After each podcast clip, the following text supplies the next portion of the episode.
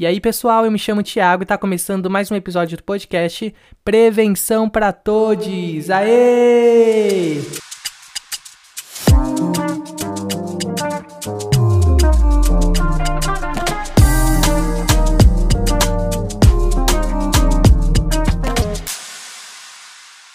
Bom, como vocês puderam ouvir, a introdução hoje foi solo. A Jéssica, infelizmente, não está presente na gravação do episódio de hoje.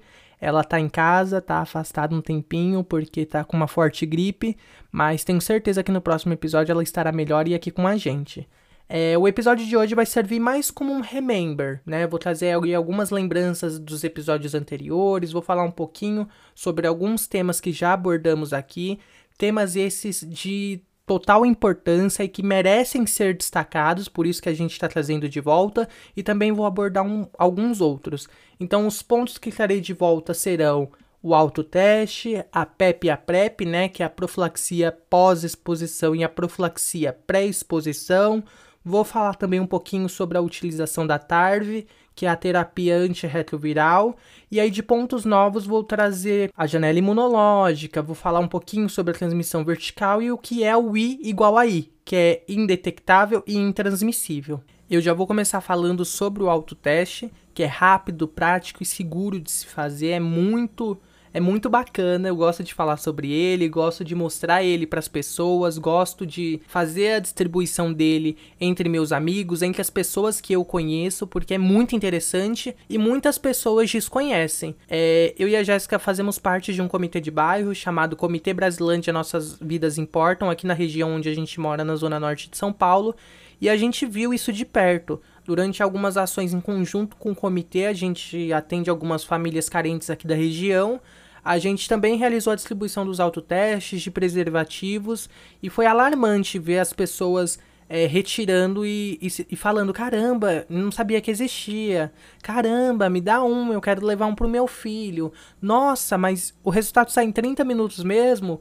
Então, situações como essas fizeram com que projeto como o nosso nascesse, sabe? Ver isso de fato ali com os nossos próprios olhos fizeram com que o, com que a gente se inscrevesse no edital, com que o projeto estivesse aqui é, e tudo mais. Bom, o autoteste você pode retirar ele em qualquer unidade CTA, né, que é o Centro de Testagem e Aconselhamento, ou em qualquer unidade do SAI, que é o Serviço de Assistência Especializada. Então não tem erro, não precisa se identificar para fazer a retirada, não precisa ter vergonha. É, normalmente eles ficam bem expostos, então você só entra no SAI, no CTA e faz a retirada, ou se você ficar na dúvida, você entra e na recepção mesmo você fala: Olha, eu vim retirar um autoteste, na onde que eu pego? Que prontamente eles irão te orientar na onde você faz a retirada. Você pode retirar até 5 unidades por pessoa e eu sempre faço isso, eu retiro sempre mais que 5 e distribuo entre meus amigos, apresento para novas pessoas, porque nada adianta a gente ter uma informação e morrer com a gente, né? Legal mesmo é compartilhar, ouvir, aprender e levar adiante. Os testes que são ofertados aqui na cidade de São Paulo, né, os autos testes, são de dois tipos. Ou é o sanguíneo, que é aquele que você fura a ponta do dedo e utiliza ali o sangue para realizá-lo, ou o oral, que é aquele que você passa suave, né, na gengiva e utiliza ali a própria saliva para fazer o teste. É, gente, não tem erro. Abriu a caixinha, dentro vem um guia prático ensinando como que faz.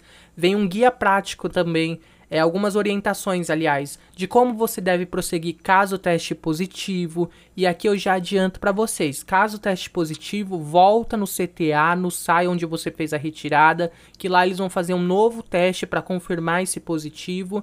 É, dependendo do manuseio, né? Você pode ter um falso negativo ou então um falso positivo. Então é muito importante manuseá-lo com cuidado. Dentro do autoteste também vem um saquinho para descarte super sigiloso, então ao descartá-lo ninguém vai saber que você realizou um autoteste. Se você não se sente seguro ao realizá-lo em casa, você pode realizá-lo em um ambiente que você se sinta seguro, seja na casa de um amigo, seja é, em um banheiro em algum local, em algum, em algum outro ambiente, mas é importante é, se testar e realizar a testagem, né? Se vocês tiverem alguma dificuldade na retirada, tem vergonha de fazer retirada em uma unidade do SAI ou do CTA, corre lá no Instagram do projeto, arroba Prevenção para Todos. A gente também está realizando a distribuição, então não precisa ter vergonha, o importante é se testar. Além disso, a gente também está publicando os endereços dos CTAs e dos SAIs lá no Insta do projeto, separado por região, então basta você olhar lá direitinho qual é a região que você reside ou trabalha e descobrir um endereço mais próximo aí de vocês. Além disso, também vou deixar aqui na descrição do episódio um link com o endereço das unidades que vocês podem fazer a retirada. E já entrando na questão da janela imunológica, a janela imunológica é um intervalo de tempo decorrido entre a infecção pelo HIV até a primeira detecção de anticorpos anti-HIV produzidos pelo nosso sistema de defesa do nosso organismo. E é justamente os anticorpos que são detectados no autoteste. Ou seja, vamos supor que eu tenha uma relação sexual desprotegida hoje e durante essa relação sexual desprotegida eu seja exposto ao vírus, eu tenha contato com o vírus. Se eu realizar um autoteste no dia seguinte, eu vou testar positivo? Não, o teste vai dar negativo. Aí você deve estar se perguntando, mas peraí, Thiago, é, realizou o autoteste e deu negativo no dia seguinte, por quê? E agora eu vou explicar para vocês. O autoteste, ele detecta ali no nosso seja no sangue, seja na saliva, no nosso organismo, os anticorpos.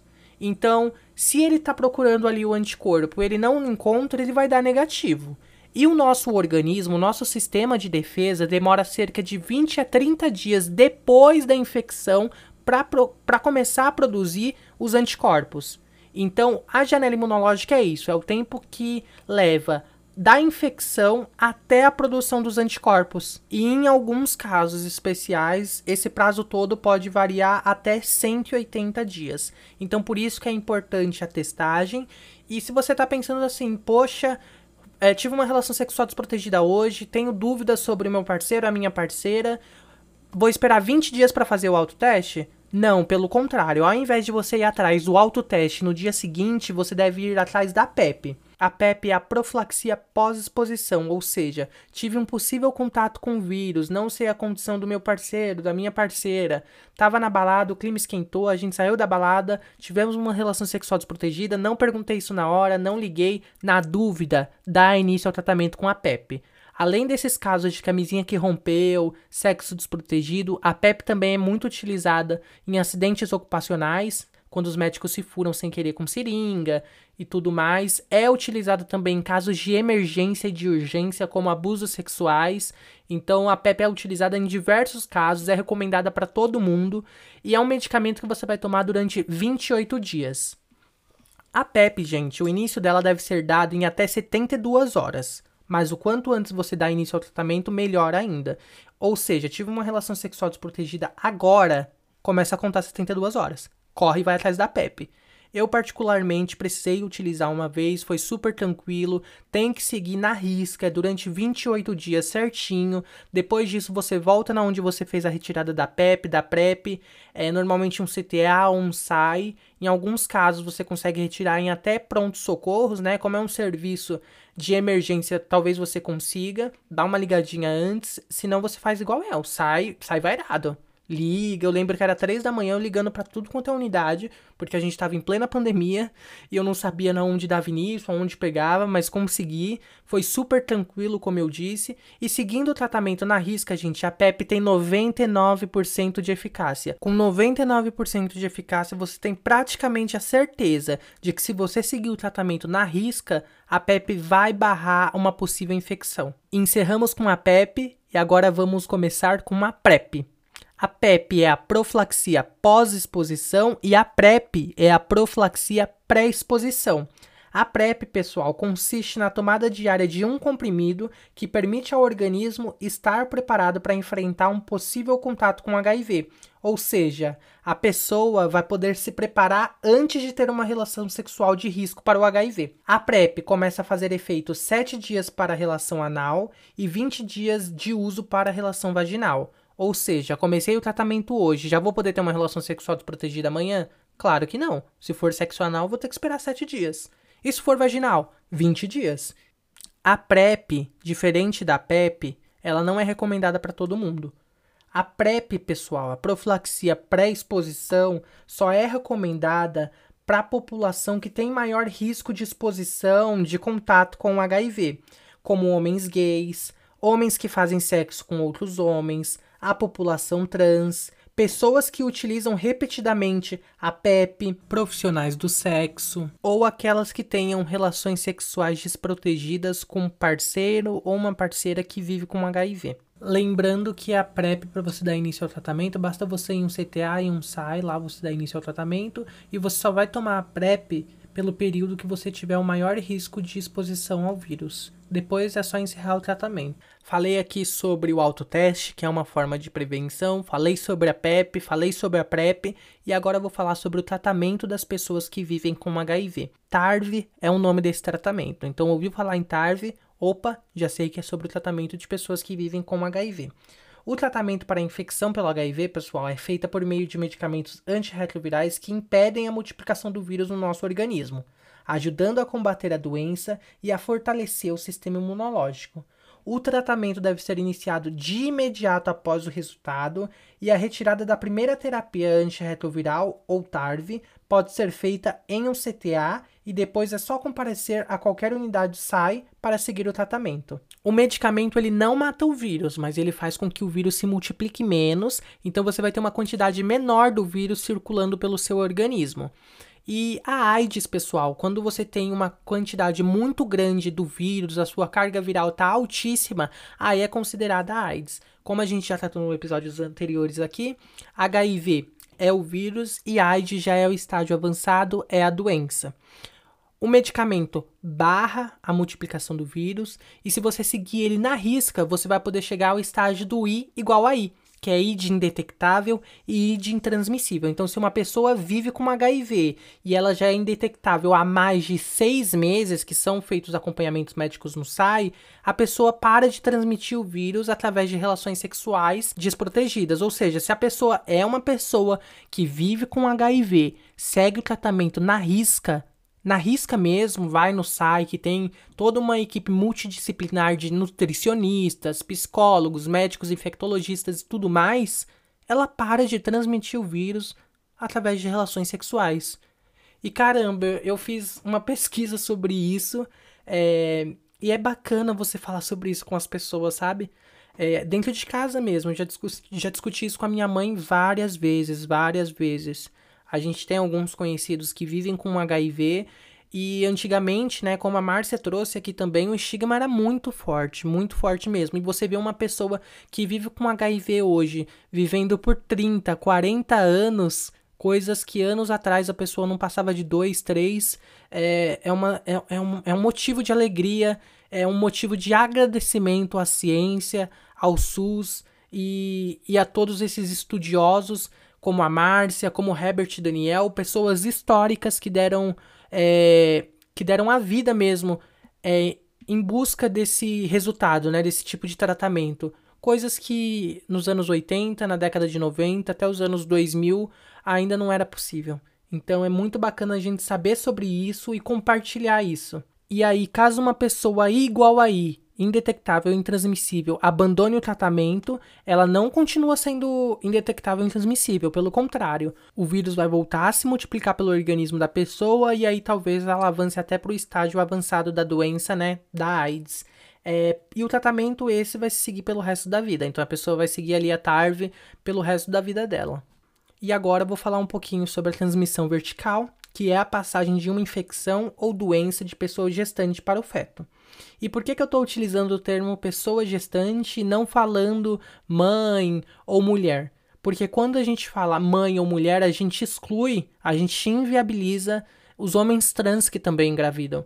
Então vamos utilizar os termos corretos, as palavras corretas e tornar visível aqueles corpos que a sociedade já tem excluído há tantos e tantos tempos, né? É, bom, a transmissão vertical pode ocorrer de três formas: durante a gestação, no trabalho de parto ou através da amamentação. A pessoa gestante é testada no início do pré-natal, durante o primeiro, segundo e terceiro trimestre de gestação. Se em algum momento a pessoa gestante testar positivo para o HIV, o protocolo médico muda, porque os médicos tentarão fazer um parto cesárea ou aquele parto empericado que sai a bolsa gestacional completa. Diferente da sífilis, o HIV ele não fura a barreira da placenta. Então não é porque a pessoa gestante vive com HIV que a criança automaticamente já vai nascer com HIV. Ela só não pode ter contato com secreção vaginal, com sangue da pessoa gestante ali durante é, o parto, né?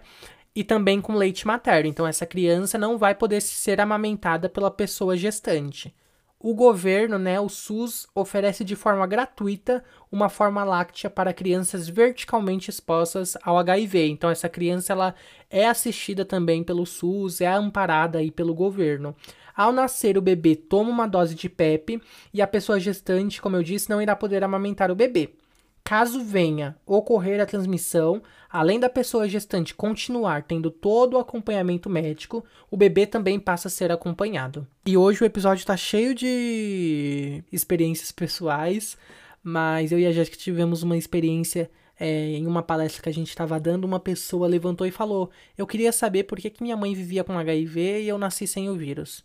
E foi muito bacana explicar isso para a pessoa, foi emocionante para ambos, assim, tanto para a gente quanto para ela. E já encerrando, agora eu vou falar sobre a mandala de prevenção, sobre a prevenção combinada. Bom, a mandala de prevenção é absolutamente incrível, é colorida, é diversa. E para vocês saberem o que eu estou falando, acessem a página do nosso Instagram, arroba prevenção para todos, que vocês irão ver sobre o que eu estou falando. A prevenção combinada, pessoal, é tudo isso que estamos abordando aqui, desde o início do podcast, principalmente sobre tudo isso que eu estou abordando nesse episódio. É a PEP, é a PrEP, é a utilização de preservativos internos, externos, a utilização de lubrificantes que fazem com que é, diminua o risco do, do preservativo estourar, é a testagem para o HIV com frequência, é muito importante, né? A testagem, como eu disse, e outras ISTs também. É o tratamento das pessoas que vivem com HIV e outras infecções sexualmente transmissíveis. A imunização para o HPV e HBV. Tudo isso que eu falei são formas de prevenção. E todas elas são ofertadas de maneira gratuita, de fácil acesso, e cabe a você, a mim, a todos nós é, escolhermos aquela com que nos encaixamos mais seja a utilização de, de preservativos combinada com a, a, utilização da PrEP, ou tratamento de uma pessoa que vive com HIV combinada também com a PrEP, pelo seu parceiro ou sua parceira. Hoje não temos somente a camisinha, e as maneiras de prevenção estão aí, e graças à ciência em constante evolução. Gente, é muito grande a evolução que a gente teve de 10 anos para cá, sabe? E é muito importante que a gente compartilhe sobre isso. Então, mais uma vez, reforço a importância de vocês pegarem aqui o episódio de hoje, compartilhar com um amiguinho de vocês, compartilhar nos stories, marcar a gente. Marca lá, hein, que eu vou olhar e vou repostar tudo. Bom, agora eu vou dar uma dica, né? A minha dica da semana vai ser o livro do Herbert Daniel, que foi um sociólogo, foi um exilado político aqui do Brasil. É, inclusive a Márcia falou um pouquinho sobre ele no episódio anterior e eu li o livro dele recentemente, me emocionei diversas vezes porque o cara foi incrível, sabe? É aquele tipo de pessoa que você olha e fala, caralho, queria ter conhecido. E então deixo aí a recomendação. É o nome se chama, o nome do livro se chama Revolucionário e Gay. O Herbert Daniel foi uma pessoa que morreu é, lutando aí, né, contra o HIV, contra a AIDS, mas que lutou muito, muito, muito, muito para que a gente pudesse ter acesso a tudo que a gente tem hoje. É, foi absurdamente uma pessoa incrível e que merece ser perpetuado aí nas nossas memórias, nas nossas lutas e ser relembrado. É, falando isso, os endereços dos sites e CTAs estão sendo postados semanalmente na nossa página. A gente já postou bastante ali algumas, sobre algumas regiões. É, então segue lá novamente Prevenção para Todos. O podcast já está disponível no Apple Podcast, no Google Podcast e no Spotify de maneira gratuita. Então não precisa criar conta nem nada disso, só clicar no link. É, acompanhe a gente nas, nas plataformas, em todas possíveis. Deixe a recomendação de vocês, cinco estrelinhas. Quero ver um comentário bonitinho. Na descrição desse podcast está disponível o link com os endereços também, né? Além dos nossos perfis nas redes sociais. A minha rede social particular é arroba Tia Araújo Santos, a da Jéssica é arroba Gegé, Irineu.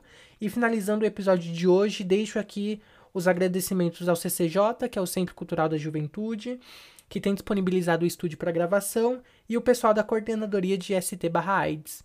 Valeu, pessoal, tchau, tchau e até a próxima semana.